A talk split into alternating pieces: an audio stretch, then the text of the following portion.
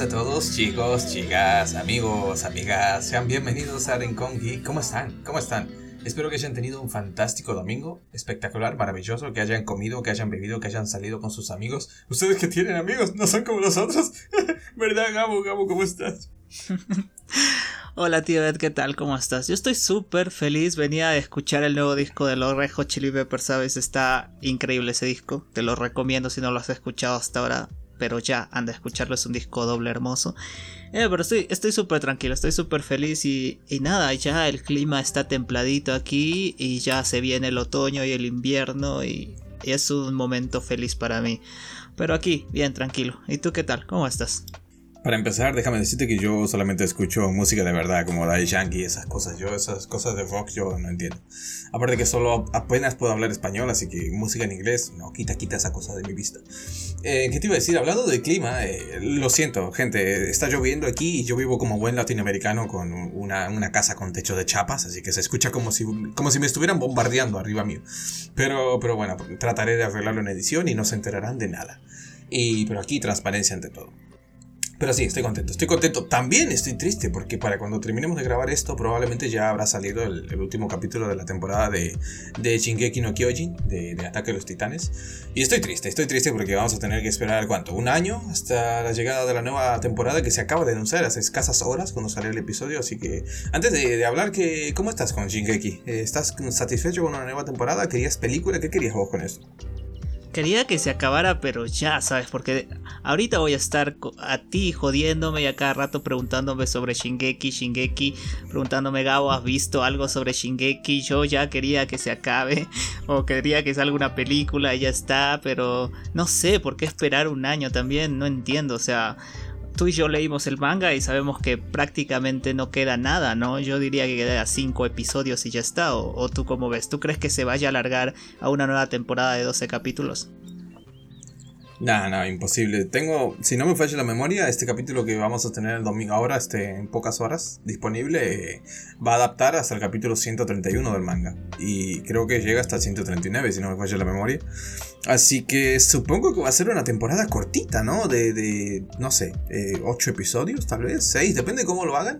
La verdad que es un poco cagarse en los fans, ¿no? También por otro lado me siento contento porque siento que Mapa eh, sabe que la van a cagar si apuran las cosas. Y entonces, porque ya sabes que Mapa, que es el estudio que anima Shingeki, está como con 500 proyectos. De hecho, van a sacar otro anime ahora esta temporada de un chico que hace ballet. Que por cierto hay que verlo porque parece, parece muy bueno.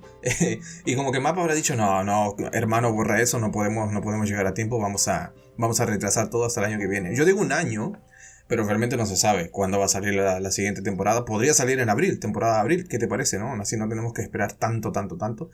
Este, no, pero miento, si abril está un año, también cierto que estamos en abril, estoy como que es octubre, bueno, no importa. El chiste es que vamos a tener que esperar, amigos, no, no queda otra.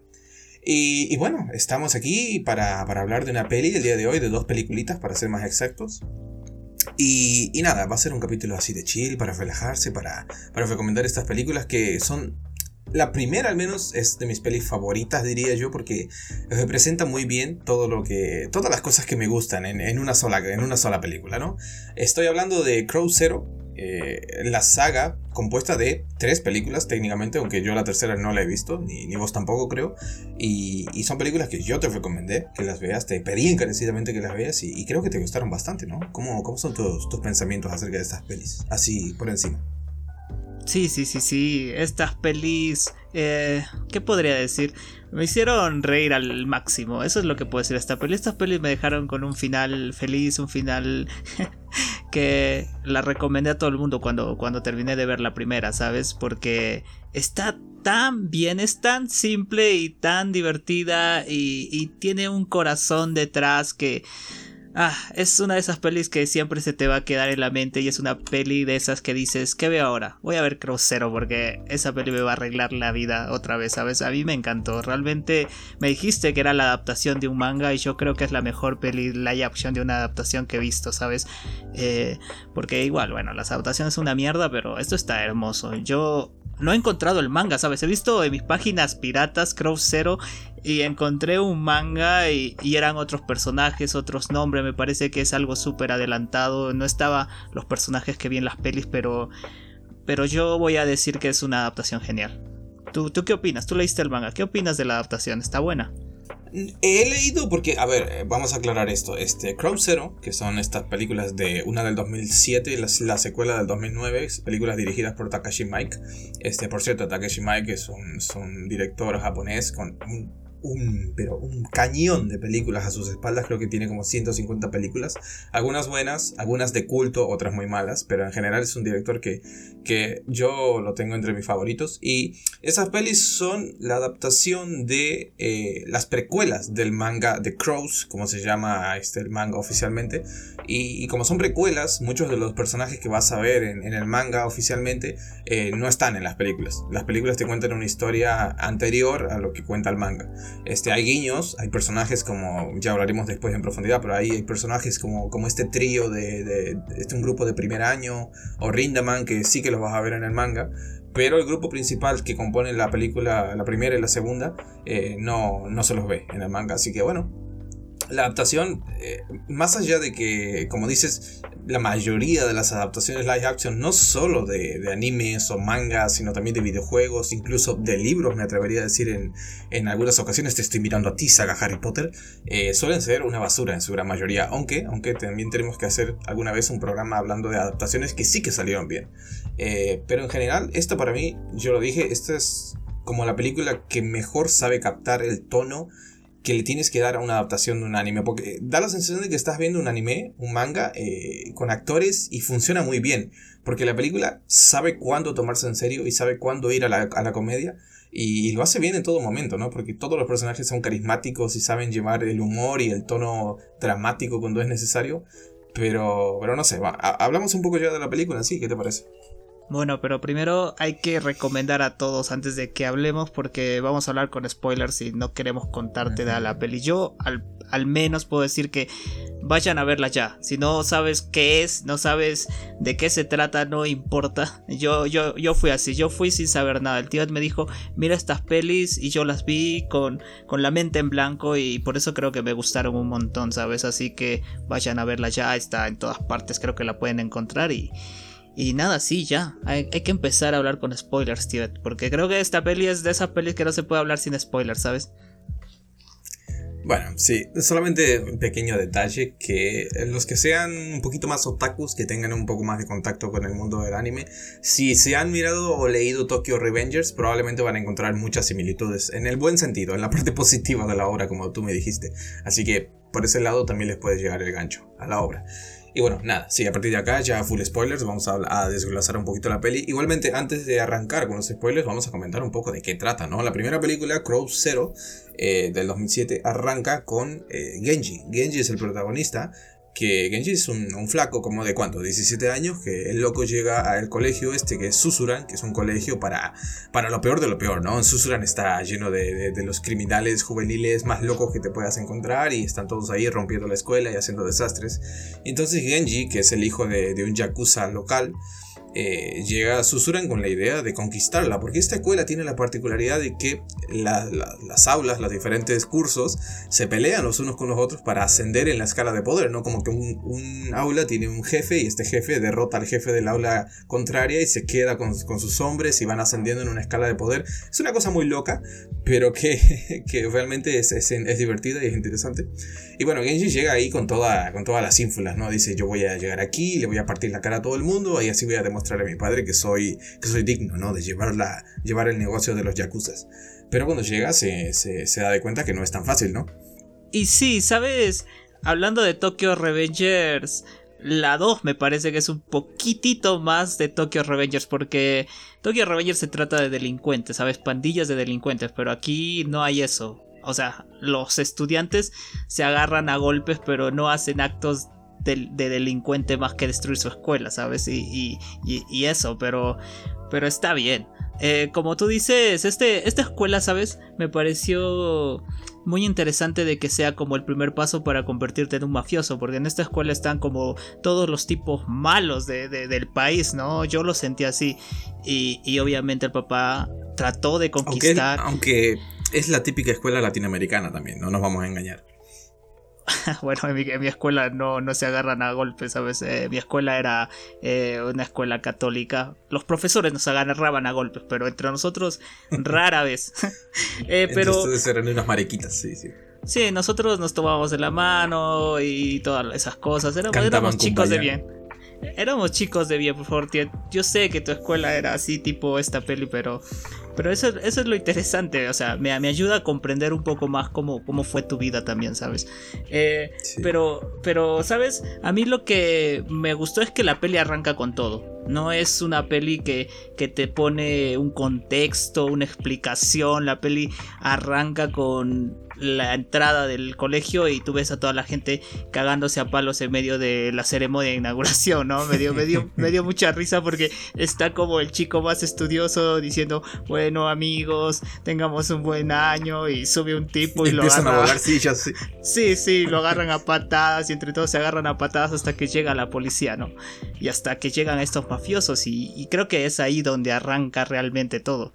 Eh, y yo creo que no puedo decir nada más sin de soltar la sopa y decir todos los spoilers, así que no sé, vayan a verla otra vez. Es lo único que puedo decir. No, sí, sí, pero ya, ya, lo, advertimos, ¿no? Toda esta sección ya es libre de, libre de, deudas. Aquí tenemos que hablar con spoilers ya. Eh, sí, sí, como dices, eh, la película no se guarda nada. Y en paralelo a toda esta ceremonia de, de, inicio, ¿no? Del colegio, donde vemos a los personajes, nos empieza a dar un paneo de lo que nos vamos a encontrar. Tenemos esta escena que yo lo quiero destacar porque Serizawa, que es el, coprotagonista de la película, tenemos a Genji por un lado, que es el que se quiere apoderar de todo, y Serizawa, que es el líder, el más cercano a ser el líder actual de, de Susura, ¿no? Del colegio. Y Serizawa en ese momento ni siquiera está en la escuela, ¿no? Cuando ellos están ingresando, Serizawa está eh, volviendo del hospital, porque tenemos a otro de los personajes que es Tokio, que Tokio está sufriendo algunos problemas de salud y, fue con Serizawa al hospital y tenemos a Serizawa regresando eh, muy molesto porque, porque pasaron cosas y, y, vuelve en su motito, ¿no? Y la policía, como ya lo conoce, saben quién es Serizawa, ¿no? Saben que es un hijo de perra, lo empieza a perseguir y tienes una, una secuencia que parece sacada de un anime, incluso con los sonidos y con todo el, humor que lo caracteriza. Y no sé, ya te pone en situación de, tienes estos dos personajes que son eh, dos caras de la moneda, ¿no? Porque tenemos a Genji, que es un tipo eh, serio, muy edgy. Yo te decía, ¿no? Esto es muy Naruto y Sasuke, ¿no? Porque es serio, es, es muy emo y tiene sus, las ideas muy claras de lo que quiere hacer, ¿no?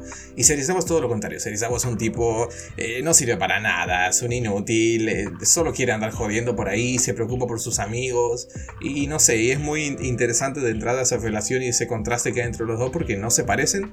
Pero a lo largo de la película vos quieres que que, estén juntos porque dices, chabón, estos dos se podrían llevar bien si quisieran, ¿no? Sí, sí, sí, sí. Y también me gusta porque Serizawa al principio yo pensé que no era el líder, ¿sabes? Yo pensé que era un tipo más porque lo vemos jugando y haciendo trampa y sus amigos están como te vamos a partir la cara si, si haces esto, ¿no? Yo me sorprendió que al final todos dijeran Serizawa es este tipo y, y eso. Pero hablando de Genji, yo la verdad al principio no veía esta amistad, pero sí veía esta rivalidad de esta tipo, esta tipo de rivalidad típica de anime, ¿no? De estos dos personas que están apuntando a lo mismo y que al final se van a agarrar a golpes y quizás uno va a evangelizar al otro cosas así, porque Serizawa, como mencionas, no, no tiene planes en sí. El único que tiene una meta es Genji, ¿no? Genji dice, tengo que hacer esto para volverme Yakuza, pero Serizawa está ahí simplemente para agarrarse a golpes y pasarla bien, ¿no? Entonces, e, eso es lo que me parece interesante de esto. Pues sí, pues sí, la verdad que a medida que, avanza la película y es lo más interesante es ver cómo Genji va, se va desenvolviendo un poco más, ¿no? Porque conoce a otro de los personajes que, le da el corazón a la cinta. De hecho, la, película arranca con, con, este personaje que es Ken. Le vamos a llamar Ken para agregar. Este, y es un antiguo alumno de Susuran que cuando salió, como muchos parece, aparentemente, se terminó uniendo a la Yakuza, ¿no? En uno de los escalones más bajos, no es que sea un Yakuza importante o algo así. Simplemente es un tipo que está en la Yakuza, trabaja para, para un jefe mafioso que es rival del padre de Genji, que también es Yakuza. Y, lo vemos en toda la película siendo un fracaso, ¿no? Ken no, nunca llegó a nada en su vida, desde que salió de Susuran es un inútil, y, ni siquiera como Yakuza tiene éxito.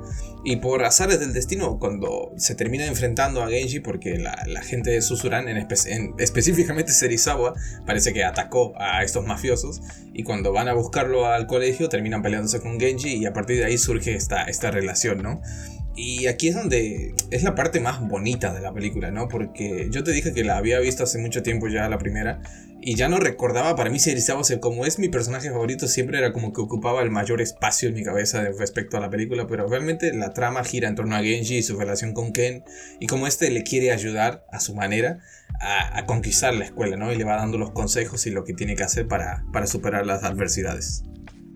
Yo creo que Ken es el personaje más humano de esta peli, ¿sabes? Bueno, al menos en la primera parte. Eh, realmente Ken es este personaje que, que vive a través de otras personas, porque me gustó mucho que él mismo reconozca eso, ¿no? Que le diga a Genji, tú estás viviendo mi sueño, porque Ken es alguien que dejó el colegio, de hecho se fue del colegio y, y terminó de alguna forma siendo el perro de uno de los yakuzas, ¿no? Eh, y me gusta que el tipo, al principio yo dije, lo va, lo va a matar a golpes o le va a meter un balazo al pobre Genji, lo va a traicionar, pero vemos esta amistad que tienen ellos, ¿sabes? Yo pensaba que o pasaba eso o que Ken se iba a volver como la figura paterna de, Genji, pero se vuelve más como su aliado, ¿no? Es como, eres mi amigo y yo sé que en la vida no todos triunfan, pero yo te voy a ayudar a triunfar, ¿no? Yo voy a hacer que tú vueles alto, que salgas de esto y, y me gusta esa escena cuando está hablando con el papá de Genji y le dice, porque vas, estás dejando que tu hijo haga esto, ¿no? Porque estás dejando que alguien como Genji llegue hasta la cima de Susuran y después se convierta en Yakuza y el papá le dice, si es que mi hijo llega a la cima, se va a dar cuenta de que esto no es lo correcto, ¿no? Esa, esa frase me encanta de la, de la primera película. Para mí la primera película tiene esta narrativa japonesa que a mí me fascina la literatura japonesa porque son bastante poéticos, pero no en el hecho de ser cursi, sino son bastante poéticos porque creen mucho en el honor, creen mucho en las emociones, creen mucho en el corazón de alguien, en el alma, y es lo que tiene esta primera peli, ¿no? A mí este tipo de cosas me hacen llorar y me hacen lagrimear y, y lloré mucho con Ken, ¿sabes? Yo la verdad, mientras más pasaba tiempo con Ken, más pensaba en la primera escena donde vemos que le pegan dos balazos y yo decía, carajo no, carajo Ken, haz otra cosa. Que aquí salga lo que me dijo el tío Ed, que es medio Tokyo Revengers y salga algo sobrenatural y cambies el futuro, qué sé yo, pero, pero sálvate porque la amistad que tienen ellos dos es, es realmente bonita, es realmente hermosa. Sí, yo creo que es el punto principal de la película y una de las cosas que a mí siempre me ha gustado, no solo en esta peli, sino en general, como dices, ese sentimiento de lealtad que hay entre los personajes. Porque son todos un grupito de adolescentes, bueno, en caso de que no, pero me entiendes, hay un grupo de, personitas que a pesar de, todo lo, delincuentes que puedan ser y lo, descerebrados que sean, se quieren mucho, ¿no? Y, darían la vida si fuera necesario el uno por el otro, ¿no? Porque eh, hablemos un poco más ya de, tanto del lado de Genji como de Serizawa, que son los dos bandos principales que hay en el colegio. Cada uno de ellos tiene a sus, comandantes, ¿no? a sus generales, a los que, bueno, en el caso de Serizawa no, sabemos cómo los obtuvo, este, salvo a los gemelos que vemos cómo les parte la cara y se, se quedan de su lado. Pero en el caso de Genji vemos cómo de a poco él se va este, haciendo un nombre dentro del, colegio porque va derrotando a, otros a otros jefes de los diferentes cursos y se va haciendo cada vez no solo de aliados, sino de amigos, ¿no? Porque al, primero, vamos a mencionar por encima que es Chuta, que es este flaco inútil que no sirve para nada, que es, como el perro faldero de Genji. Pero este, otro de los, películas, de los personajes que a mí me gusta mucho en la película es Makise, que es el aliado de, Genji al que, al que lo convence por medio de esta cita, ¿no? Que se le ocurre la maravillosa idea de a Ken de, de de, conseguir que sea su aliado a través de una cita con unas chicas, que obviamente sale mal pero aquí ya empezamos a ver no solo mucho de la relación de Genji con los otros personajes, sino de la propia, del propio crecimiento de Genji como, como persona, ¿no? Porque yo creo que a pesar de toda la pose que tiene, ¿no? De tipo duro, Genji al final es un tipo solitario que no sabe cómo relacionarse con los demás ni, ni cómo ser, ni cómo hacer amigos. Y cuando se hace amigo de Makise del peladito, este, realmente hay, hay un vínculo muy fuerte ahí, hay una sensación de, de, caballerosidad entre los dos que a mí me gana. Yo, yo veo esa escena al final de la noche cuando ya se fueron a beber y están los dos destrozados y Makise le dice, ahora eh, mi, mi, gente te va a seguir o algo así, y, y para mí eso, eso es genial. Sí, sabes, hablando de Genji en sí como persona, yo creo que Genji como creció en este mundo yakuza, con un padre yakuza, con un papá que se coge putas y todo eso, eh, este papá que como mencionaste por interno, parece que está medio drogado, medio enfermo, no sabe si se va a morir ahí o va a seguirla, está medio raro, pero yo creo que Genji por eso mismo tuvo esta personalidad de lobo solitario, ¿sabes? Porque dijo, ¿qué tal? Yo pienso, dice, aquí no, o no voy a encontrar buenos amigos, o a mis amigos les va a pasar algo malo, ¿no? Eh, y eso es lo que me gusta también del personaje. Tiene estos mini conflictos internos que yo siento que tiene el personaje. La película no me da eso, pero yo pienso eso al ver esto que mencionas. Pero, pero a mí me gusta esto de que no se gana por las mujeres, ¿no? Que conoce, la debilidad de Maki, se le dice, no, a este tipo le presentas a una mujer y, te va a besar los pies, pero, pero al final lo que atrapa a esta persona es que Genji va y le compra unos pantalones al ver que, está todo, que está que, sufrió un accidente, que sufrió un accidente entre comillas, pero, pero va y le compra los pantalones y se ríen y, y es hermoso ese vínculo, ¿sabes? Es como es como que Makise no sigue a Genji porque le metió golpes. Y yo creo que es un poco el contraste que nos dieron con Serizawa, ¿no? Como mencionas, Serizawa le partió la cara a los gemelos de un puñetazo, los hizo rebotar como si fueran pelotas, pero, pero aquí Genji se vuelve su amigo de ellos, ¿no? Es más como los convierte, los evangeliza y le dice, yo voy a hacer lo mismo que tú puedes hacer por mí, ¿no? Yo, yo lo siento así, no sé. No, sí, sí, sí, al final eh, hay un contraste ahí, porque al final, eh, lo hablaremos a medida que avanza la trama, pero eh, realmente se siente como que los aliados de Genji lo siguen por pura convicción en él. Y en cambio la gente que está con Serizawa, sí que es cierto que Tokio, que es el amigo, y por cierto Tokio es amigo en común de los dos, porque también es amigo de la infancia de Genji y es amigo de Serizawa. Tokio sí que se siente con Serizawa en una relación más profunda y, y tienen estas conversaciones en las que, en las que ambos ah, se sientan y hablan acerca de su futuro y acerca de ganarle a Genji en la, en la guerra en Susuran. Pero el resto de los aliados de Serizawa también es verdad que no se llega no llegamos a conectar con ellos porque no hay tanto de Takashi, por ejemplo, que es este el chico que va de negro, musculoso, que es el estratega de Serizawa. No, no, no se siente que haya una conexión. tampoco el chico Rastas que están ahí, que, que te dicen que buen peleador y ya, pero eh, ¿sabes? No se explora mucho más de ese lado. A mí me hubiera gustado que, se explore un poco para, para, darte un trasfondo y para que te importe un poco más al, al, final, ¿no? En la pelea final. Pero bueno, yo supongo que la peli ya es como es, tampoco se podía seguir estirando la trama mucho más. Este, así que no sé, no sé. Eh, ya que hablamos de, de, los aliados de Serizawa, hablemos también un poquito de, de, la chica esta, ¿no? Me dijiste que vos no querías una trama romántica. Lamentablemente sí que hay una trama romántica, ¿no? En la peli, porque tenemos a la, a la chiquilla, esta Ryuka creo que se llamaba, que, está en el bar, que, yo la comparo un poco con Sakura, ¿no? Porque al final es un poco Sakura, es, es esta piba que anda detrás de Genji y Genji no le da bola porque Genji es un lobo solitario y, la morra está ahí arrastrada, ¿sabes? Por él. ¿Cómo, ¿Cómo, lo sentiste? ¿Te gustó? ¿Te encantó, verdad? Dijiste, yo quiero una, una morra como Ryuka en mi vida. Y no, no, la verdad la siento fuera de la... Es la única parte que la siento fuera porque aparece de la nada y desaparece de la nada y aparece simplemente cuando Genji necesita algo, ¿no? Eh, no sé, por ejemplo, cuando necesitaba eh, una chica para convencer, convencer a Makise, la tipa aparece ahí cortando verduras, ¿no? Mágicamente. Entonces yo creo que es un recurso que está porque sí, la, la, verdad yo no vi una relación de ellos. Yo siento que Senji Serizawa podrían ser pareja más que Senji, Genji y este y este y esta chica, ¿no? Entonces, la chica no me convenció, no me gustó, pero está ahí y está bien, actúa bien, hace lo que puede para lo que es, ¿no? También como mencionas, no hay mucha no hay mucho tiempo, es una peli, tenemos que enfocarnos en lo principal, pero pero está bien para lo que está. Lo que sí me hubiera gustado es un poco más de contexto entre Genji y Tokio, ¿sabes? Me, hubiera gustado, aunque sea ver dos niños corriendo con una pelota y así, para, para comprender su amistad, porque vemos a Tokio eh, eh, parando a Serizawa, diciéndole, oye, espera, es mi amigo, no va a pasar nada, tú tranquilo, yo lo conozco. Y yo decía, bueno, acá nos van a poner una escena de, de Tokio y, Genji. Un flashback de tres episodios. Claro, me van a poner el flashback con música triste despidiéndose. Genji, seamos amigos por siempre. Sí, Tokio, nos vemos. Así, algo, algo así, ¿no? Pero, pero no. Entonces, eso me hubiera gustado un poquito más para entender más la relación, pero. Pero, pero ya está. O sea, como dices, ya está. Y, y, al final yo creo que. Pero funciona eh, igual. sí, funciona. Porque, porque tenemos a Tokio y Serizawa. Eh, no, lo que te quiero decir es que del lado de Genji eh, yo lo sentí más como que Tokio lo ve como, Es un poco Peacemaker vigilante, ¿no? O sea, Tokio lo ve a Genji como un amigo. Pero Genji, yo siento que ya se le fue el tren, ¿no? Como que para él es un amigo de la infancia y ya está y lo respeta, si le tiene cierto respeto. Y luego, ya cuando se entera por parte de Serizawa de que Tokio tiene estos problemas de.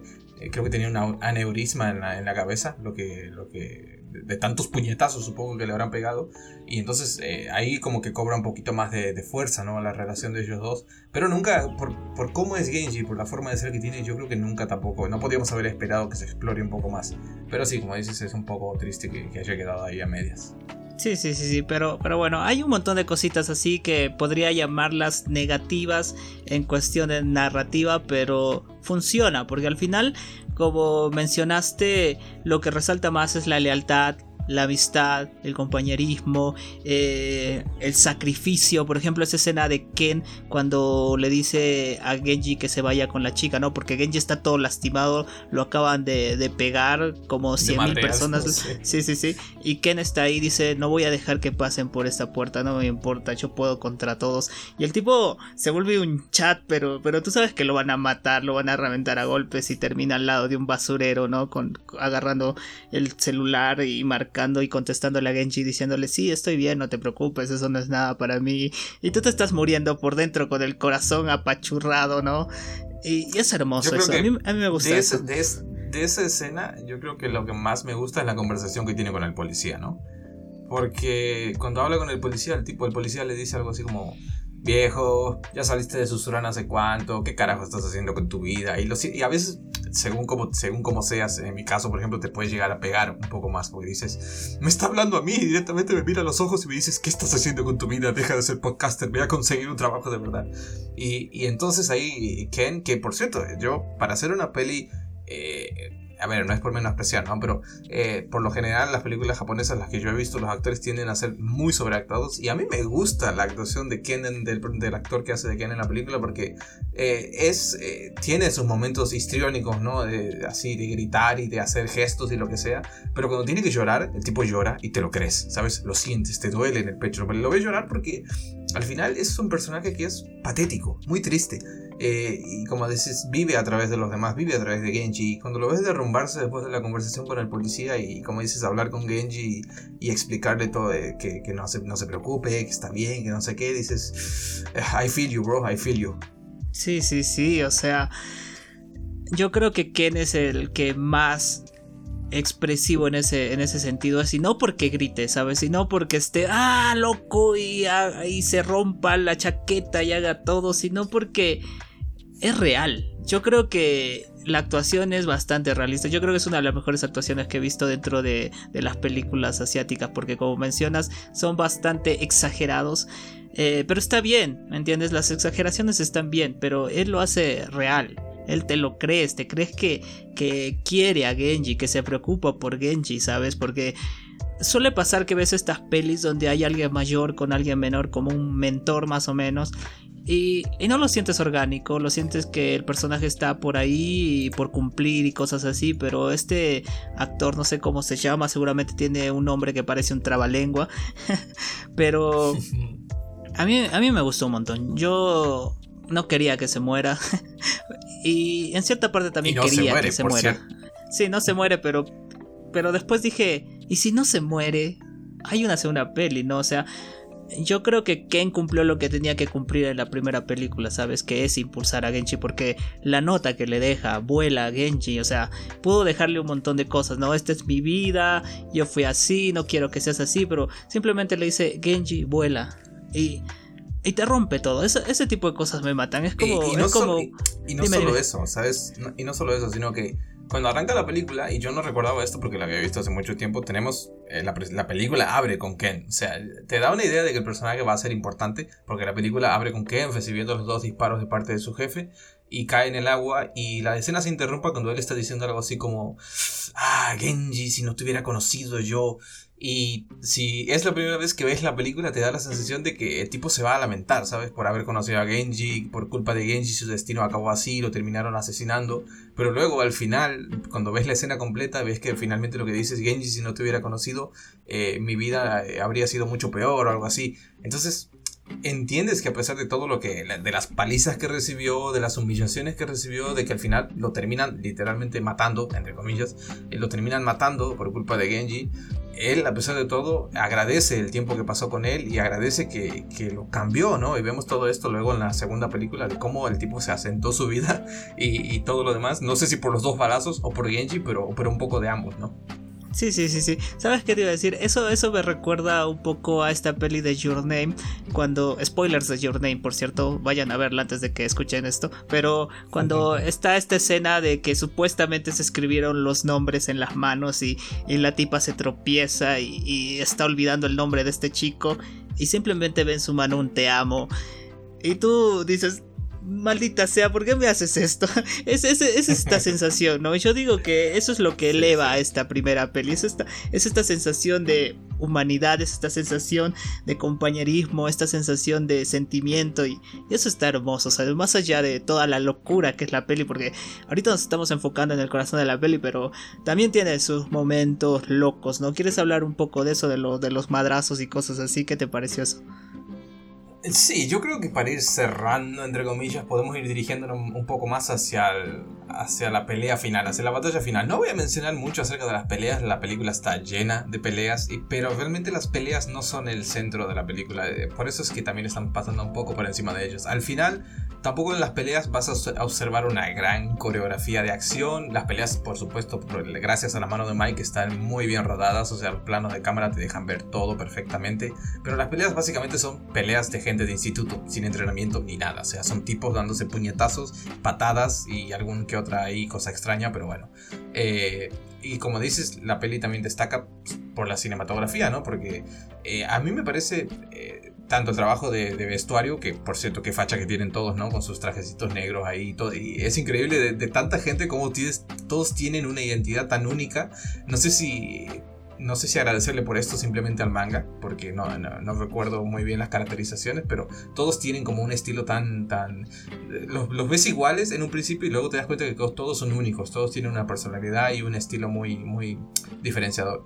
Y, y además de eso, el propio escenario, ¿no? Lo que es Susura, en que tiene todo este aspecto sucio y, y demacrado, este estilo trash, ¿sabes? Con todo todo grafiteado por todas partes, no sé, le da al escenario y al, lugar donde se desarrolla la historia un tono muy, muy único.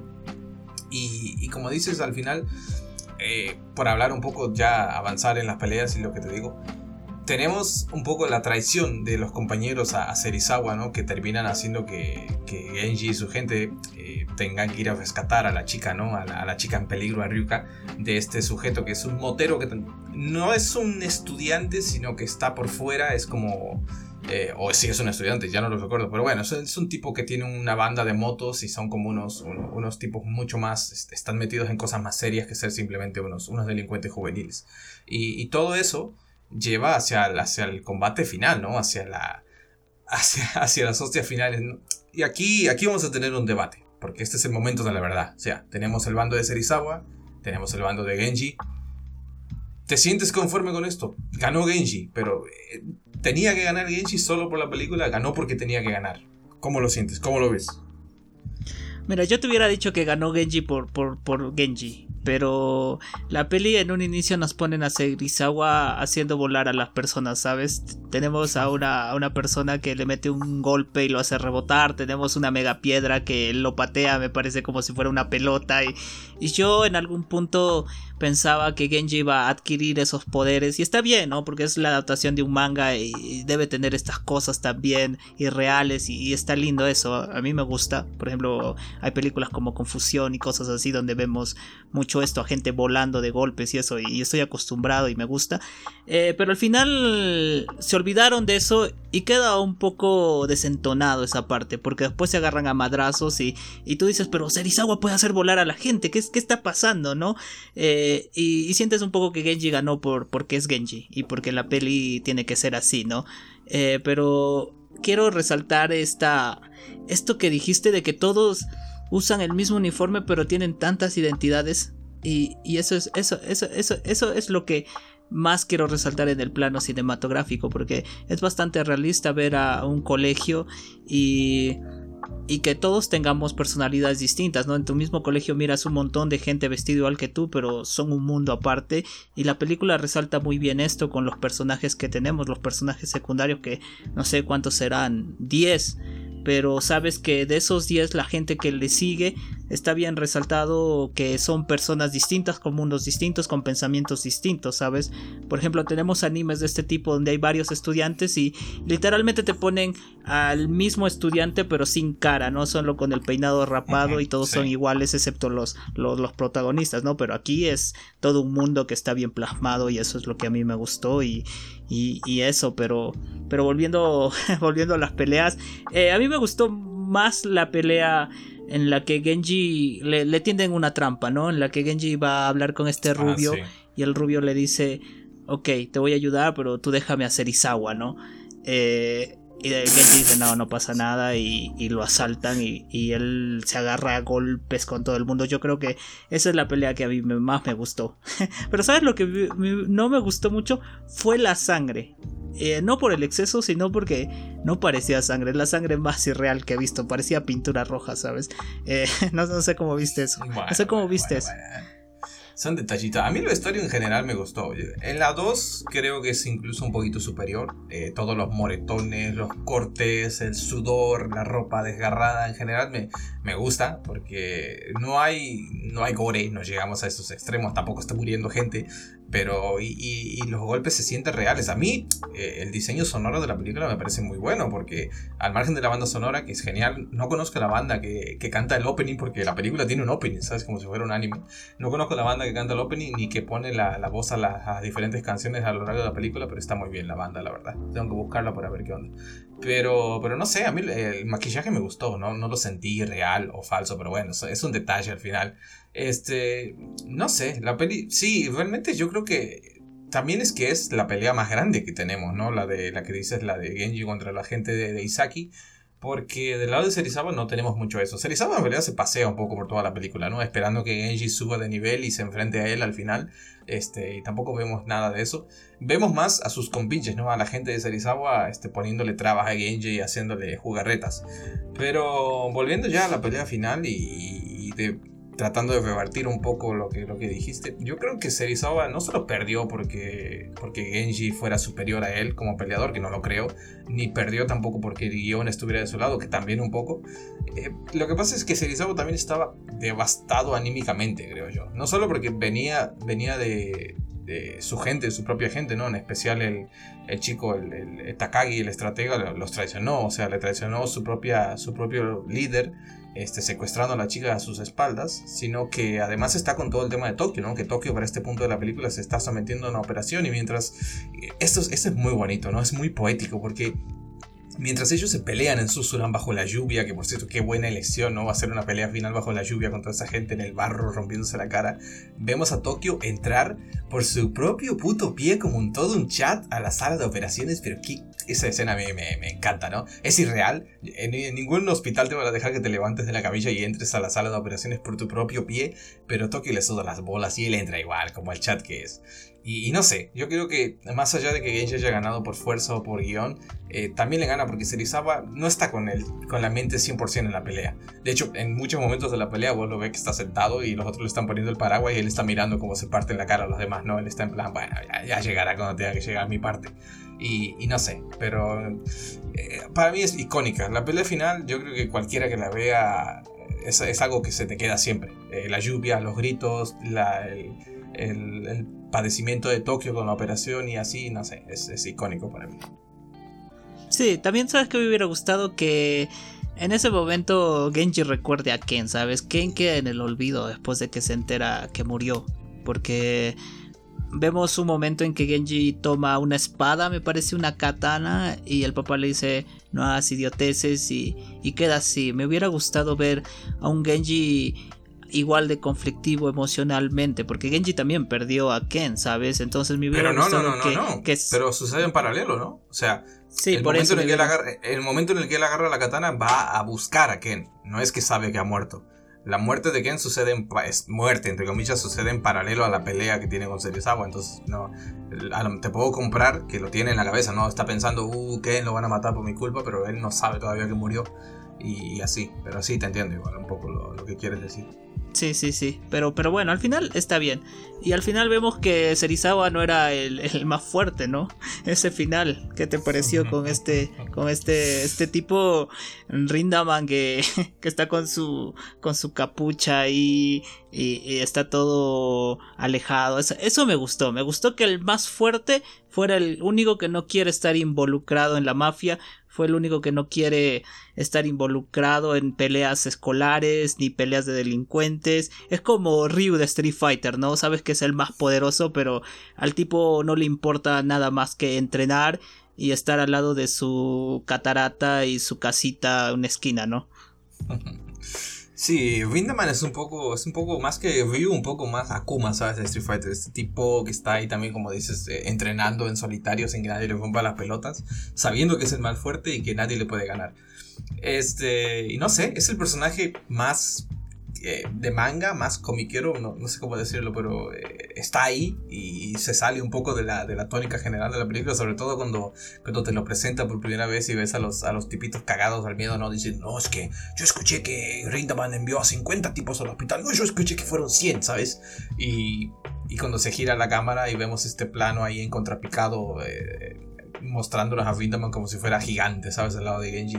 No sé, es un, es un personaje interesante este, y le da un toque muy, no sé, divertido a la película. Pero ya está, ya está. Finalmente Genji le gana, Serizawa queda como una perra y, y, yo creo que tenemos que pasar directamente a la 2, porque la 2 es un- una secuela directa de todo lo que acabamos de mencionar, ¿no? Sí, la 2 de hecho comienza con el golpe que Genji le va a dar a Rindaman, ¿no? Porque lo cortan ahí cuando se van a agarrar a golpes y en la 2 ya inicia cuando, cuando Rindaman le agarra golpes a él, ¿no? Vemos que no es rival para él. Y, y de ahí empieza otra subtrama, ¿no? Empezamos con otros personajes, ya viene algo más y, y desde el principio tú te das cuenta que esta peli tiene más presupuesto, ¿no? Yo, tú la sentiste así, yo la sentí así, yo dije, acá hay más plata, porque no sé, lo sentí un poco más, eh, no diría que mejor grabada, porque está hermosamente grabada la 1, pero no sé, más HD por decirlo así. No, no, sí, sí. Y también es por la calidad en la que la vemos. Porque yo en ningún lado, a ver, esto para los que hayan llegado hasta acá, a lo mejor sin, sin pensar en ver la película cuando la vayan a buscar, si no la vieron, es bastante complicado. o sea, no complicado, lo complicado es encontrar la película en una calidad decente. Al menos la primera, la dos, por lo que sea, está, tal vez porque es un pelín más actual, está en todas partes con una calidad un poco más decente y se ve mejor. Me encantaría tener un Blu-ray de la primera película ahí en 4K, ¿sabes? Para ver los madrazos a 4K, los putazos, pero... Pero no, la 2. Pero sí que la 2 tiene, desprende un poco ese, no sé, esa sensación de como que hay un trabajo, no sé si diferente a las cámaras, no, no, sé, no sabría definirlo, pero sí que se nota algo diferente, aunque el director es, es el mismo también.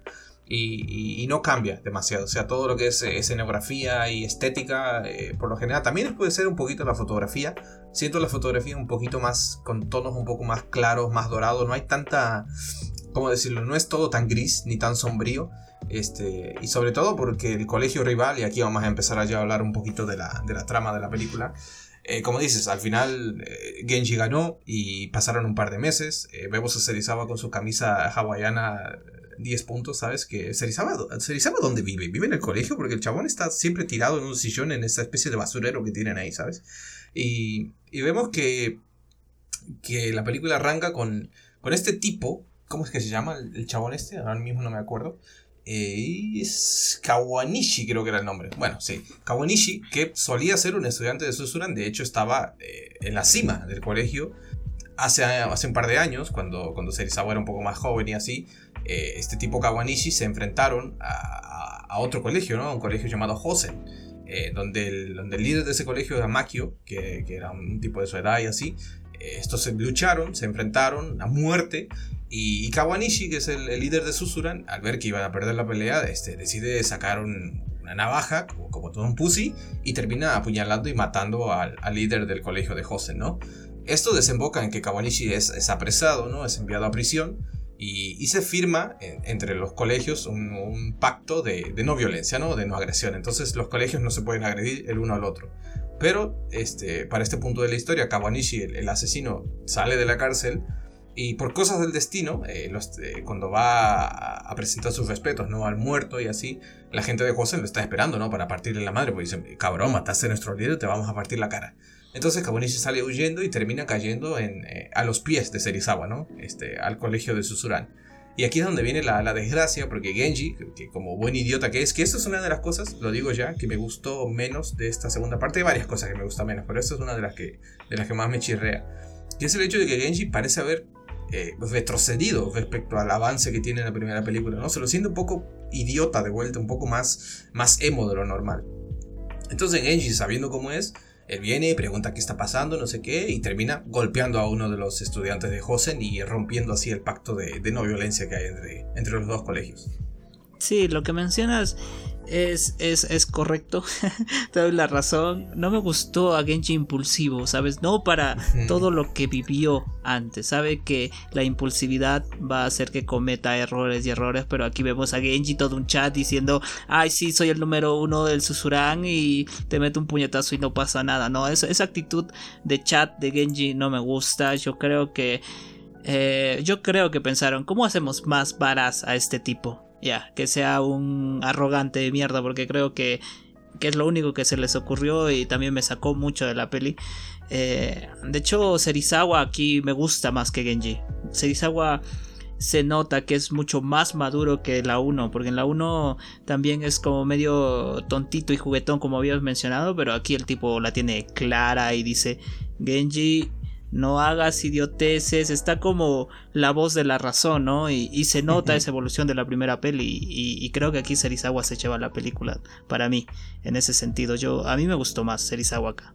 Bueno, yo creo que en esta segunda peli sí que también el protagonismo está más dividido entre Serizawa y Genji. Genji ya al, no ser él el centro de atención, porque ya la trama no gira en torno a que él se tenga que apoderar del colegio, y, como yo creo que tanto, no sé si esto viene de manga, repito, no, no, no, no recuerdo ya bien las, las precuelas, pero, pero se nota que saben que Serizawa tiene el carisma suficiente para, para eh, equivalerse con Genji, entonces habrán dicho, bueno, mira, Serizawa tiene lo suyo, vamos a ponerlo, vamos a darle más protagonismo, y se nota que al final los dos, aunque Genji siga siendo el protagonismo, se nota que tiene más, más espacio para él y para, y para el resto de personajes también, ¿no? Porque, porque todos tienen un, un poquito más acá.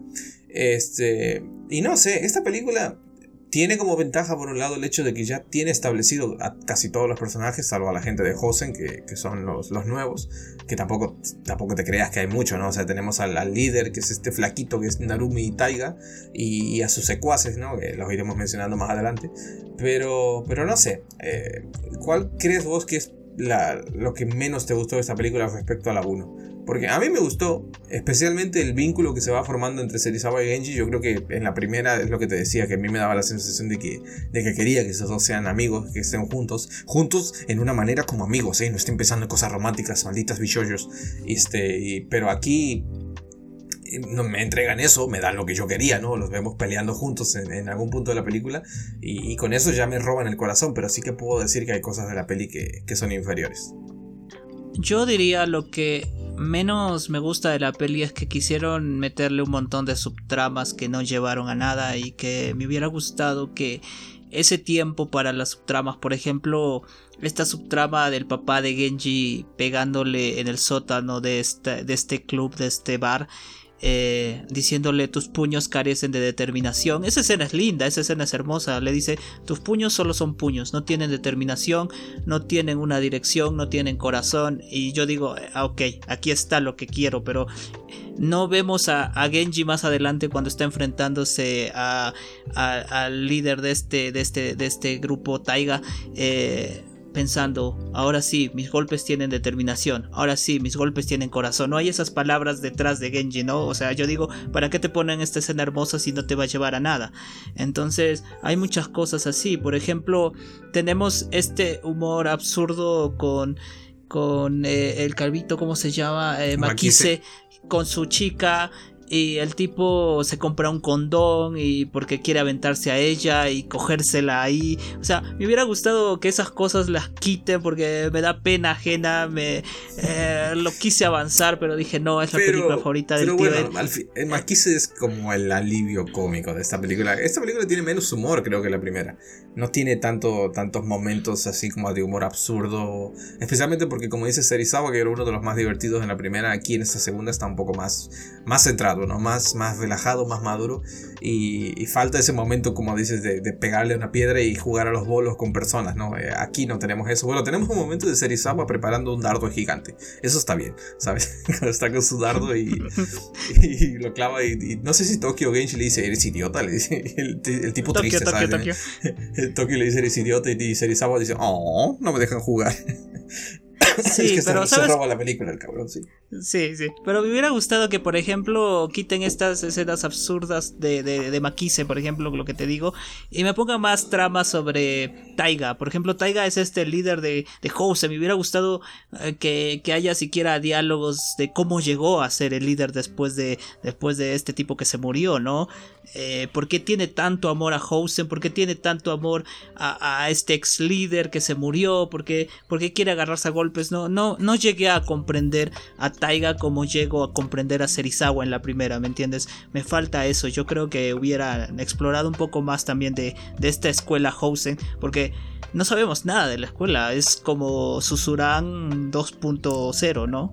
Y yo siento que no debería ser así. Es, genérica hasta en el punto de que sus, sus acólitos, o sea, la gente, los estudiantes, la gente que, que está para. que pelea con Taiga, son todos pelados, son calvos, todos calvos iguales, como si fueran, este, ¿sabes? Los masillas de los Power Rangers o los masillas que te encuentras en un videojuego. Entonces, como que hay una falta de personalidad. Yo no creo, no sé si es simbólico, no sé si tratan de decirme algo con eso, como diciéndome, eh, como que no quieren eh, a propósito que yo me, empatice con esta gente, ¿no? Con el colegio de Hosen. Este, mencionaban lo de las motivaciones de Narumi hay varios momentos, varios comentarios que hacen, eh, no sé si en el español, no sé cómo lo he visto la película, yo lo vi subtitulada, en los que él mismo dice algo así como, no sé, cuando está entrenando y, y lo miran raro y él dice, no soy homosexual o algo así, varios, varios detallitos. ¿Crees que haya sentido algo por, el, por Makio, por el tipo que murió? Porque, como dices, no se, no se llega a explicar por qué tanta, tanta devoción. Este, sabemos que todos son un poco así, son un poco intensos, ¿no? Se quieren mucho, pero no sé, es un poco raro al final yo siento que Taiga tiene esta personalidad o este pensamiento de respetar a los que él considera un hombre de verdad, ¿no? Porque cuando pelea con Makise le dice, tú sí eres un hombre. ¿Me entiendes? Entonces yo dije algo como, ah, ok, entonces el que se murió, este, ¿cómo se llama? Eh, Makio. Así, Makio es su maestro o o de niño Taiga lo vio y dijo, Dios, quiero ser como él. Y él le dijo, tienes que ser un hombre de verdad, un hombre de verdad es así, así, así, así. Entonces, algo me hubiera gustado ver ahí, un poco de admiración, algo así, ¿me entiendes? Eh, pero no hay nada. Yo, yo, yo, yo siento que me faltó eso para, para tenerle más cariño a este Taiga. Al final Taiga se volvió como el villano final de una peli genérica y ya está, ¿sabes? Sí, es innegable que Taiga no, no tiene el carisma que, que tiene Serizawa en la 1 como, como antagonista más que villano. Aquí Taiga tampoco creo que sea villano, creo que es más villano el, el tontito este que, que, salió de Susuran y fue a venirse a los de Hosen, que ni siquiera recuerdo cómo se llama, pero que era un traidor y que termina incendiando la escuela, ¿sabes? Es, eh, bueno, sí, el wash, Washio este cabrón. Y ahí de nuevo vemos a, a Taiga, ¿no? Porque claro, en un momento es cuando, cuando Washio va a atacar a la gente de, a la gente de Genji y, trata de apuñalar, ¿no? A, a Makise creo que era y, y aparece Taiga de la nada y lo detiene y, lo caga a palos y le dice tú no eres un hombre, así los hombres no, no pelean, ¿no? Así que sí que puede ser que la, película no te lo deja muy claro, o sea, no te pone un flashback de, cuatro episodios explicándote las motivaciones, pero sí que te da unos hints, unos detalles, unos tips de, de cómo es ese Taiga y, de su trasfondo, de sus motivaciones, pero bueno, sí, como dices, no, no se explora demasiado eso. Y no sé, yo creo que la parte que a mí más me disgusta de esta película es que creo que trataron de hacer un paralelismo entre la 1 y la 2 de la historia de Ken y de, de Kawanishi, ¿no? Del asesino este imbécil. Porque es básicamente repetir lo mismo que vimos en la 1, ¿no? Entre Ken y Genji, solo que aquí tenemos a Kawanishi, que tiene mucho menos carisma que Genji, que, que sus, sus razones para hacer lo que hace de querer entrar a la Yakuza, de tener que, de, que quiere meterse con, la, con el padre de Genji, de tener que matarlo, no sé, todo es un poco, un poco, eh, porque Ken eh, sobrevivió, por cierto, a, la primera, a, lo que le pasa en la primera película y acá ya rehizo su vida, está trabajando en un puerto, es un pescador, lo que sea, ahí está viviendo la, la buena vida. Y cuando se le aparece Kawanishi y, encima le increpa, ¿no? Le dice así como, ah, estás viviendo la vida de un miserable y no sé qué. Y Ken le dice, o sea, yo estoy viviendo la vida que tengo que vivir porque ya cambié y soy una persona de bien. Y este Kawanishi, en vez de, aprender algo de eso, directamente dice, nah, yo me voy a unir a los Yakuzas, ¿qué puede salir mal, no? Y sale todo mal, ¿no? Sale todo como el culo. ¿Y por qué se une? O sea, el tipo ya mató a alguien. ¿Por qué? Porque, o sea, matar a alguien no es suficiente motivo para que diga, ok, voy a cambiar o no sé, ¿me entiendes? Yo creo que no hay justificación para que se unan a los Yakuza. No hay justificación para que quiera tanto unirse a los Yakuza que decide matar al papá de Genji. O sea, cuando le dicen, oye, mata al tipo este, yo dije, él va a decirle no. Yo no mato a nadie, ya maté a alguien y pagué por eso, sigo pagando por la muerte de alguien. No, pero el tipo dice, ok, voy a agarrar un una pistola y le voy a meter un par de balazos, voy a cometer el mismo error otra vez. Simplemente para que Ken salga en un momento emotivo a medias. dije que en la primera Ken tiene los momentos más emotivos y, y las cosas más emotivas ahí. Y aquí también actúa bien, obviamente el actor es un buen actor y todo eso, pero es como si Ken le estuviera hablando a una pared que no entiende nada. Es como tú ver a Ken desperdiciando su saliva, ¿sabes? Porque este tipo a mí me cae muy mal, este tipo que que no sé por qué está en la película también. Me hubiera gustado que al menos diga, ok, van a pelear por lo que hice. Yo también me uno a Susuran, aunque no ya haya salido, tráigame un uniforme o vengo con mi uniforme de, cuando iba a la, escuela, ¿no? Y eso es algo que me, me gusta en Tokyo Revengers. Por ejemplo, el uniforme que tienen ellos es algo sagrado para ellos, ¿sabes? Eh, yo sé que te quieres comprar un uniforme de Tokyo Revengers, tío Ed, a pesar de que no lo hayas visto, pero, pero te tiene digo, facha, tiene facha, sí, sí, sí. sí, sí, porque, porque, y tiene motivo, el, el, uniforme es sagrado, y yo siento que eso también se refleja en Hosen, ¿sabes? Porque todos están con su uniforme gris y su caballo rapadito, y, y también vemos que los Susuran están con su uniforme negro, que me gusta mucho más, eh, pero hay un significado, es una representación bien linda, y eso, es, y eso está bien, pero, pero este personaje se caga en todo, ¿no? Y, lo detesto. Me hubiera gustado que no salga Ken, ¿sabes? Yo creo que yo creo que dijeron Ken se llevó la primera peli, hay que traerlo como sea, ¿me entiendes? Y también por eso no me gustó que Genji estuviera molesto cuando cuando la chica le dice, "Ya sé dónde está Ken." Yo hubiera visto a Kenji feliz, o sea, Genji diciendo, ya, ¿dónde? Lo voy a ver, quiero verlo, quiero agradecerle por todo, ¿me entiendes? Pero el tipo está amargo con él. ¿Pero por qué estás amargo con él? ¿Me entiendes? No, no tiene mucho sentido esas cosas. Sí, la verdad yo también me saqué un poco de onda. Trato de entender las motivaciones de Genji para estar molesto con Ken. O sea, literalmente Ken sacrificó su vida. O sea, decidió eh, poner por encima la vida de Genji que las órdenes que su jefe le dio para, para salvarle la vida. Y, bueno, no, no entiendo muy bien por qué. También es que Genji está, pasa en esta película por un montón de cosas, ¿no? está, está en modo, modo sad todo el tiempo y hasta el punto de, querer pegarle a Tokio, ¿no? O sea, en el momento en que están en la azotea viendo cómo se incendia el colegio y Tokio le, enfrenta, ¿no? Le dice que se, que se peguen, que se den de madrazos. Y, yo digo, a ver, Genji no, no creo que sea tan cabrón, ¿no? De pegarle a Tokio, sabe que está con la cabeza medio rota y el cabrón va y le quiere pegar, ¿no? Hasta que Serizawa se mete y, y los detiene, ¿no? Así que eso te dice un poco de, lo mal que está Genji en esta película, que está mal también por lo del padre, ¿no? Porque al final, como decimos, el, el, Kawanishi este termina disparándole al padre de Genji, dejándole mal y, así. Y, nos deja un Genji que está mucho más roto en esta película que, que en la primera. Pero no sé, no sé. La película es, es, es genial. lo que era genial en la primera es, es genial prácticamente en su totalidad en esta segunda. Pero hay cosas, este, los personajes principalmente, pero hay cosas que al final las subtramas innecesarias, el humor un poquito pasado de rosca, el villano que no está a la altura del antagonista de la primera, son cositas que al final pesan y por eso es que esta peli, a pesar de que a mí me gusta un montón, no llega a ser tan, tan buena como la primera. Este, no sé, ya, yo creo que podríamos ir cerrando hablando un poco del, conflicto final, de la pelea final y, y, de tu pelea favorita. Yo te voy a decir que mi pelea favorita de esta peli, a pesar de, de que la, las últimas son muy buenas. Mi pelea favorita es la de la de Serizawa con, con Isaki, con el, con el segundo al mando de Genji. Porque en la primera veíamos a Isaki, sabes, que llegaba en plan, no, déjame hacer Serizawa para mí, que yo le parto la cara y no sé qué. Y aquí, en un momento de desesperación, porque la gente de Serizawa no se quiere unir a Genji, Isaki decide ir por su cuenta, ¿no? A, pedirle a Serizawa que se una a ellos.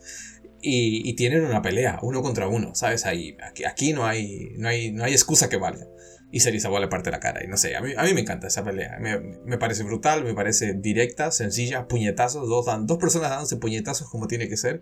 Y por eso creo que es mi, peli, mi pelea favorita. Sí, pero a mí sí me gustó la pelea final. Siento que es genérico de lo que te gusta, ¿no? Es, esa, es esa cosa genérica que te emociona y así.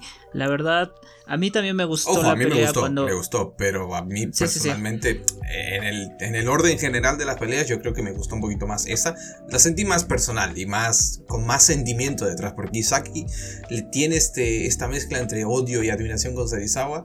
Y, no sé, se sienten los golpes ahí, la, la emoción de los golpes. Claro, es algo que es gracias a la 1 que se siente así, ¿no? Sí, sí, sí. Pero, pero, pero bueno. Eh, a mí me gustó eh, la pelea que tienen cuando los atrapan. No sé si están en un centro comercial, no sé dónde están, y los atrapan de improviso eh, está Maquise ahí, todo medio zombie, pero dándole golpes todavía. Y cuando le reconoce, Taiga le reconoce que es un hombre, ¿no? Y cuando, como mencionas, este guacho trata de apuñalarlo y, y Taiga ahí demuestra un poco de, de, su personaje lo que es, ¿no? que a pesar de que está yendo contra Susan, que son nuestros amigos, eh, es alguien honorable. Es alguien que no te va a apuñalar por la espalda, no te va a meter un balazo en la cabeza, a pesar de que le hicieron lo mismo a, alguien que admira. Yo, yo quiero pensar que Taiga admira a Makio, ¿ya? Y eso, y es, y es por eso que también entiendo mucho que él quiera vengar a Makio. Y, y, por ejemplo, el hermano de Makio a mí me saca de onda, porque el tipo, no sé, mira, tienen. Eh, Taiga con, el hermano de Makio, ¿cómo se llama el hermano? Eh, Tatsuya. Sí, Tatsuya eh, tiene una conversación creo que en el gimnasio algo y me hubiera gustado que Tatsuya le diga a Makio, mira, porque le dice, ok, vas a ir a pelear, pero eso no va a traer a mi hermano a la vida, ¿no? Me hubiera gustado que le diga algo como, si quieres ir a pelear, si quieres ir a agarrarte a golpes con los de Susuran, eh, hazlo. Pero no pongas como excusa la muerte de mi hermano. Eso hubiera estado espectacular para mí, ¿sabes? Eh, pero el hermano está como al principio, no, ya, déjalo, viejo. Y después está como, ya, acábalos. ¿Me entiendes? Me sacó de onda un poco eso. No sé cómo viste al hermano de, de Makio. Bueno, no sé, es un personaje que tampoco podamos decir que tiene mucho recorrido dentro de la película. Tiene un par de escenas que están ahí para darle algo de trasfondo a la relación que tenía este Taiga con Makio y así, pero pero no sé, yo como te decía por internet, siento que al final Tatsuya es este tipo que sabe ver las oportunidades, sabe aprovechar las oportunidades. Yo creo que en, en ese punto en el que hablaron en el gimnasio, Tatsuya tal vez guardaba cierta esperanza de que de que Narumi pudiera derrotar a la gente de Susura, ¿no? Y habrá dicho, bueno, mira, ¿sabes qué? Lo voy a, no, lo voy a presionar, voy a dejar que él haga lo que tenga que hacer. Eh, es como psicología inversa, ¿no? Le dices, ¿para qué vas a pelear? Si no hace falta, mi hermano no va a volver. Sabiendo que Taiga se va, se va a empoderar y va a decir, no, voy a ir a pelear. Puto, ¿qué me vienes a decir que no peleé? Y cuando al mm. final Genji lo derrota, eh, Tatsuya dice, ah, te derrotaron, ahora es mi turno, puto. Y, se aprovecha de la situación. El, tipo se lo muestra de esa forma, ¿no? Como frío, como calculador y como buen peleador. Porque las únicas dos, tres patadas que lo vemos pegar en la película están bien dadas, ¿no? Se nota que el chabón sabe pelear. Y, así, no sé, eh, al final, bueno, eso. Queda nada también porque ojalá hubiera habido una secuela con estos personajes, pero ya la secuela de esta película que es Crows Crows Explode, creo que es el nombre. ya va por otro lado. Entonces el único que vuelve es Ken, creo. Y según tengo entendido, hay algunos de los, de los personajes de estas películas aparecen en cameos y así. Pero, pero ya no se explora nada de esto. Y es raro, porque la segunda también termina con Genji y Rindaman peleando, ¿no? Yo dije, pero es, su última pelea. Porque ya se, ellos se iban a graduar ya. O sea, este año era el último para ellos. Bueno, pero al menos me hubiera gustado. O no sé si la 3 empieza con, con Genji ganándole y diciéndole: Bien, ya estoy en la cima, me voy a dedicar a otra cosa. Y ya, se va. Quizás, yo no sé si empieza así. Voy a ver la 3. Después de que terminemos este programa, la voy a buscar para, para verla. Porque llevo desde 2009, cuando vi las dos películas, dije: mmm, habrá otra película. Y cuando me enteré que había una, me emocioné en un principio. Dije: Uff, otra película, qué genial. Y luego vi: Ah, pero no vuelve ninguno de los anteriores. Entonces, ah, vaya mierda y ya como que mi corazón se partió y nunca quise verla. Pero yo creo que estoy listo, soy lo suficientemente maduro emocionalmente para, para verla a continuación. Sí, ¿sabes lo que me hubiera gustado? Ver a Río, este tipo de cabello largo y con sus paragüitas, no sé por qué, supongo que tiene la piel delicada, no quiere que se queme pelear con Rindaman, ¿sabes? Porque yo siento que son casi lo mismo, ¿no? Río es este tipo tranquilo que, no, que al parecer no quiere eh, pelear con nadie, pero cuando pelea con alguien le destruye la cara. Creo que es el personaje más sádico dentro de la saga. Sí, sí, sí. No es que no quiera pelear, es que Taiga le dice algo así como, bueno, siempre, siempre te dejo que te dejes, quedes al margen. Esta vez puedes pelear con todo, ¿no? Puedes hacer lo que quieras. Supongo que el tipo no peleaba simplemente porque cuando peleaba se enseguecía, ¿sabes? En, agarrar cabezas y dar rodillazos. Y, terminaba lastimando demasiado a los oponentes. Y a mí me gustó que Serizawa le partiera su pinche cara, ¿sabes?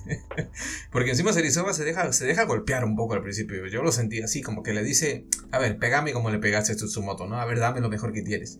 Y el chiquitito le da, eh, eh, eh, con todas sus fuerzas y Serizawa está, bueno, eh, eh. Y hasta que se levanta y ya de una sola patada voladora pues lo manda a volar. Esa patada, la que le pega a, a Río, la sentí como la patada que le da a la, a la piedra gigante. Yo creo que con eso lo partió en dos como mínimo. Me gusta pensar. Sí, pero igual no vimos nada de esa pelea. Yo creo que esa pelea de Río con Serizawa hubiera estado mucho, pero mucho mejor la de Taiga con Genji, ¿sabes? No sé qué piensas tú, porque yo siento que ellos dos eran, eran como, no sé, yo, yo esperaba que Río peleara con Serizawa, era, era todo lo que estaba esperando, porque yo sabía que Taiga se iba a agarrar de golpes con Genji, pero decía, sí, pusieron a Río para que se pelee con Serizawa, ¿no? Y me hubiera gustado ver eso. Me hubiera gustado que se agarren a golpes. Me hubiera gustado ver a Serizawa volando con sus pies. Porque cuando lo presentan en la primera peli. Hay, un, hay una escena donde Serizawa está volando por una ventana para patearle a alguien. Cosas así. Me hubiera gustado ver más de eso. Sí, es la misma patada que usó contra Isaki. Esa patada es como su, patada característica, ¿no? Esa patada con dos, las dos piernas. Eh, este, es, toda esta secuencia, ¿no? Es, es, muy Naruto, ¿no? ¿Sabes? Cuando todos los, los, amigos de Naruto se quedan atrás para dejar que él vaya a la pelea final con Sasuke. Y al final Serizawa y Ryo es un poco Kimimaro contra Rock Lee, ¿no? Queda así un poco, un poco de lado. Pero bueno, al final llegamos a la, la pelea final. Eh, no sé, es complicado. O sea, todo, a mí me gusta, a mí me gusta, como te dije, toda la secuencia, este, desde que comienza, desde el momento en el que vemos a Genji eh, pedir refuerzos en el colegio, que nadie le dé pelota y decide ir solo y se enfrenta él solo a, todo, a todos los calvos. Toda esa secuencia brutal. La pelea adentro con, con todos los generales, ¿no? A, mí me gusta mucho, ¿no? Eso de que cada, cada colegio tenga sus generales, ¿no? Sus, sus hombres más fuertes, que cada uno se enfrente uno contra los otros. Eso está muy bien.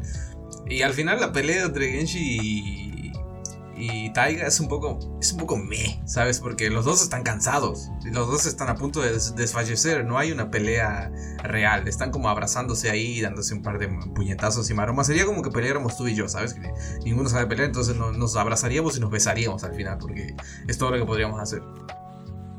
Sí, sí, sí, y también el hermano de Makio está ahí parado viéndolos eh, y está con cara de ¿qué están haciendo estos dos tipos? No sé. Eh, es raro esa pelea, pero... es, un, poco homosexual la pelea, no nos vamos a engañar. La verdad, digamos las cosas como son, pero bueno. Sí, sí, pero a mí me gustó de que estuviera tomando su, botellita de agua y, y le lanzara la botella de agua. Que por cierto, no sé por qué no se derramó porque debe ser cosa de la física, qué sé yo, pero... El poder del anime. Pero es que de nuevo, ese, pequeño gesto te demuestra que Taiga es un tipo honorable, ¿no? agrega valor al personaje. Sí, sí, sí. Está bien, está bien, es un buen detalle. Sí, es que él, él, al parecer le gusta el, ser hombre de verdad, ser lo más honorable posible, ¿no? Yo creo que también por eso no puede perdonar al que lo mató de un cuchillazo, eso también puede ser, ¿sabes? Pero me hubiera gustado que se explore más y diga, no puedo perdonar a esa persona porque él no es un hombre de verdad. Así, ya, solo eso, solo eso, pero, ya está. Pero bueno, fíjate que al final, eh, antes de que si lo hubiese, si, hubiera dicho qué pensabas de Taiga antes de tener esta conversación, me hubiera dicho, no, es que es súper plano, no se sabe por qué hace lo que hace. Pero al finalmente, ahora que estamos hablando de él y nos damos cuenta que a lo largo de la película tiene todos estos momentos, sí que hay un trasfondo, sí que hay un, sí que se explora el personaje, no de la manera que nos gustaría, pero sí que está ahí. Hay una, hay un, ah, muestran un poco de lo que es. Entonces, al final queda como un villano. Te digo, no va a tener nunca el carisma que tenía Serizawa como antagonista, pero, pero está ahí, está bien, está, está gracioso. a, mí me, a mí me gusta. la 2 me gusta, o sea, yo no puedo decir que no me gusta, la peli me gusta, y porque tiene todos estos personajes, y, como digo, tiene a Serizawa y Genji al final. E, esta, esta escena que es muy Toby Maguire y Andy Garfield, ¿no? abrazándose el uno con el otro y diciéndose que se está muriendo de dolor, es algo así. Sí, o sea, yo no estoy diciendo que sea mala la peli, es floja. Voy a decir que es floja, porque tenía para tener lo que pudo haber, lo que tiene la 1, mejor dicho, pero tuvo más presupuesto y quisieron hacerla más compleja, ¿sabes? Yo siento que es eso. Yo siento que en eso pecan muchas películas, muchas secuelas eh, de, de, películas primerizas exitosas, ¿sabes? De que dicen, ok, nos dieron más plata, hay que hacerlo más complejo. Hay que meter más personajes, hay que meter más historia. Y y no necesita a veces eso, ¿sabes, tío? Eso es lo que siento que le, le, le, faltó, es lo en lo que peca la segunda peli, ¿sabes? No sé, no sé cómo sientes tú eso. Bueno, sí, pero eso pasa siempre, ¿no? Cada, cada secuela, por lo general, o sea, secuelas de, de que no sean directamente adaptación de un libro o algo así, tratan de llegar a cotas más elevadas de lo que fue la anterior. A veces funcionan, a veces funciona. A veces cuando hablábamos, cuando hicimos nuestro programa sobre Marvel que nunca salió, hablábamos de Iron Man 2 y de cómo sufría un poco de esto. De que querían hacer lo mismo que la 1, pero mucho mejor. Con más villanos y más poderes, más, no sé, más de todo. Y a veces funciona y en este caso, pues no. Pero yo creo que para mí, como te digo, eh, las cosas que mencioné, o sea, que el antagonista no está a la altura y que las subtramas no son tan interesantes porque al final ver a Ken y a Kawanishi no es tan interesante como ver a Ken a Genji. No hay esa conexión emocional, no hay esos, momentos emotivos que te partan el corazón. Entonces todo eso para mí hace que esta peli sea, sea un poquito inferior a la primera. Pero no sé, no sé. Yo si tuviera que ponerle notas, yo les voy a poner las notas ahora. Yo diría, que, la, yo diría que, que la primera se lleva en mi corazón y por qué no, como adaptación y por todo, yo le doy 5 palumpas. Creo que es la primera vez que le voy a dar 5 palumpas, pero la primera para mí es casi perfecta. O sea, yo no le puedo encontrar dentro de lo que es, dentro de su género, dentro de lo que es como adaptación, me cuesta encontrarle algo negativo. Y a la segunda, yo le daría 3,5. Sí, porque no, no, no alcanza las cotas de generalidad que tenía la primera. Pero sigue siendo una, buena película encima del promedio, así que para mí es así. Sí, sí, yo a la primera le voy a dar 4.8 un palumpas por el hecho de que Serizawa tenía superpoderes, pero al final no los tuvo. Me hubiera gustado que no los tuviera, pero, pero 4.8 siento que está muy bien porque es hermosa la pelea, a mí me encantó y sé que voy a volver a verla cuando quiera ver algo. Y la segunda sí, comparto contigo, 3.5 un palumpas, creo que es lo correcto porque tiene lo que tiene, pero no llega, ¿no? Y ya, no sé, no sé qué más decir sobre esta peli más que vayan a ver las dos y y también voy a ver la 3. Quizás haya algo bueno, porque creo que la 3 Tatsuya es el que es el protagonista, ¿no? Creo que hay más conflicto entre Hosen y, y Susuran. No sé. Yo creo que no sé si es que hay. No, no, no hablamos de este trío de personajes. Este trío que a mí me gustó. Y que yo pensé que eh, ese de cabello negro iba a ser el protagonista. Porque se levanta en la primera escena de la primera peli, todo chat. Y se empieza a agarrar a golpes. Y yo dije, este es el protagonista. Pero tenía un, poco, está, tenía un poco cara de, cara de protagonista de Shonen, ¿sabes? Pero, Sí, sí, sí, sí. Y, y estaba guapo y todo. Dije, ah, no, este es. Este es el Goku. Entonces, porque tiene cara de Goku, ¿sabes? no sé por qué, pero me recuerda a Goku este tipo. Quizás sea en la 3 tenga más relevancia, porque también él es de primer año, me parece, ¿no? Entonces va a seguir en la escuela. Así que, pues, pues está bien, no sé. Y si, si hay algo que hablar, lo hablaremos. ¿Por qué no? Hay, posibilidades de que haya una, una, tercera parte, este, una segunda parte hablando de la tercera película. Estaría bien. Si tiene algo que destacar, lo haremos, ¿por qué no? Así que nada, este, nos vamos gente, espero que ha un poquito largo el programa, ¿eh? Una horita y diez, pero bueno, está bien, las pelis son... especialmente la primera tiene mucho de qué hablar, así que yo creo que hemos hecho todo lo posible por destacar lo mejor y lo peor de la película. Y nada, este, espero que les haya gustado y que si no las han visto, que se animen a verlas, porque la verdad que son ambas, son muy destacables. Sí, sí, sí, por favor vayan a verlas. Están en Ganula. En Ganula el tío me pasó el link. pero, nada, vayan a verlas y gracias por escucharnos. Y síganos en nuestras redes sociales, por cierto. Siempre nos olvidamos de las redes sociales. Lo editamos como cinco veces para meter las redes sociales, pero es el Rincón Geek EG en Instagram y en Facebook. El, el tío está en Instagram, pero a full. O sea, si a ti te encanta el Instagram, ve y, habla con él, ahí te va a responder. Son, las dos vertientes. si, eres, un poco cavernícola como Gabo, puedes usar Facebook. Si eres una persona de bien, si eres un chat, puedes usar Instagram como yo. yo te doy las opciones, tú escoge lo que quieres hacer. Sí, y en Instagram vamos a poner, o bueno, ya pusimos eh, nuestra primera crítica express, que es una propuesta nueva que estamos haciendo, que son pequeñas reseñas, recomendaciones, críticas eh, de, menos de 10 minutos sobre cosas que nos gustan también y para estar más activos y compartir con los demás. Así, que vayan, vayan al Instagram. Y ok, y no se olviden de, seguirnos en YouTube y suscribirse, que ahí también subimos cositas y, estaremos subiendo cada uno de los episodios con imágenes y con video y para hacerlo mucho más bonito e interesante. Así que nada, de mi parte yo me despido y espero que tengan una gran semana y nos vemos en el siguiente episodio, gente. Bye bye.